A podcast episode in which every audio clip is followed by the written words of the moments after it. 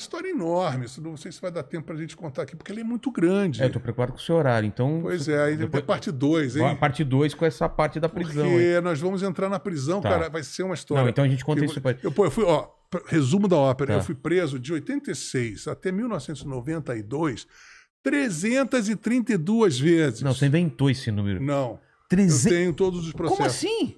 Eu fui preso. Sabe por quê? Por quê? Porque um juiz lá me colocou como mal social. Lobão é um mal social e os poderes públicos estão disponíveis de prendê-lo a qualquer momento sem necessidade de mandado de busca e apreensão. Então, eu quando eu, eu tive que fugir, eu fui para Fiquei morando em Los Angeles, inclusive quando de lá eu ia saber que eu ia ser preso de volta. Fui no sex shop, eu comprei logo uma algema, porque eu sou limpinho. Eu falei assim, vou ser preso. É, né? já usa a Eu já usava algema no cinto, cara, sabe? Porque as Mas você estava em casa fazendo o quê? Você Eu estava em estava fazendo lugar. jogging na lagoa, preso. Preso. Estava no puteiro no Amapá, preso. Eu estava em Campo Grande, eh, eu estava em Maceió. Eh, Os shows eram todos boicotados. As polícias arrebentavam todos os fios de, de eletricidade. A gente Caramba. ficava, a gente era parava nos, nos Mas aeroportos. você mexeu com alguém grande ou era Não, simplesmente. é porque eu era uma figura detestável. Eu sou uma figura que gera paixões incríveis É, até hoje. até e hoje. acontecia isso lá. Por exemplo, eu fui fazer com a Mangueira, me lembro, vários. Cada, as histórias são incríveis, né? A gente estava com a bateria da Mangueira, o Ivo Meirelles, meu amigo, a gente, quando chegou, ia, ia fazer no estádio Nilson Nelson, Vida Bandida, não, já só no cuidado.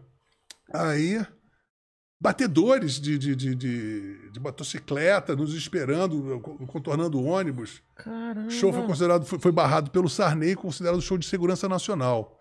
Aí a gente entra no ônibus para ir pro hotel, aí o Ivo Meirelles, com seu humor, aí olhou assim, começou a falar, aí Botoca, Botoca era o batedor da, Sim. lá na frente, né? Falou, pô, engraçado, lá na, lá na Mangueira é o contrário, que fica na frente somos nós e vocês atrás.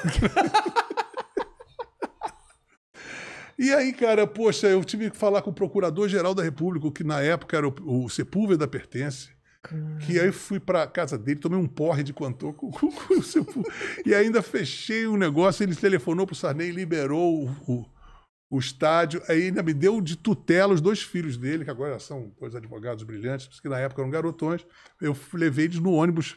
Mas quando chega no estádio Nilson Nelson, Sim. E conseguimos o sal... a, a polícia não, não, não admitiu que eu tinha furado com, com, com, com o beneplácito do, do sepulcro. Aí chego a fechar a luz, cara. Aí eu tô, boa, boa noite, sem luz. Aí eu tive uma presença, peguei uma lanterna do meu hold, botei em mim mesmo. Falei assim, aí, primeira fila, Vai passar. reverberação da segunda, terceira. Eu, Lobão, eu, Lobão, prometo a vocês que amanhã vai ter o show, porque hoje a polícia sujou todo mundo. Ó, não vamos dar trela para a polícia.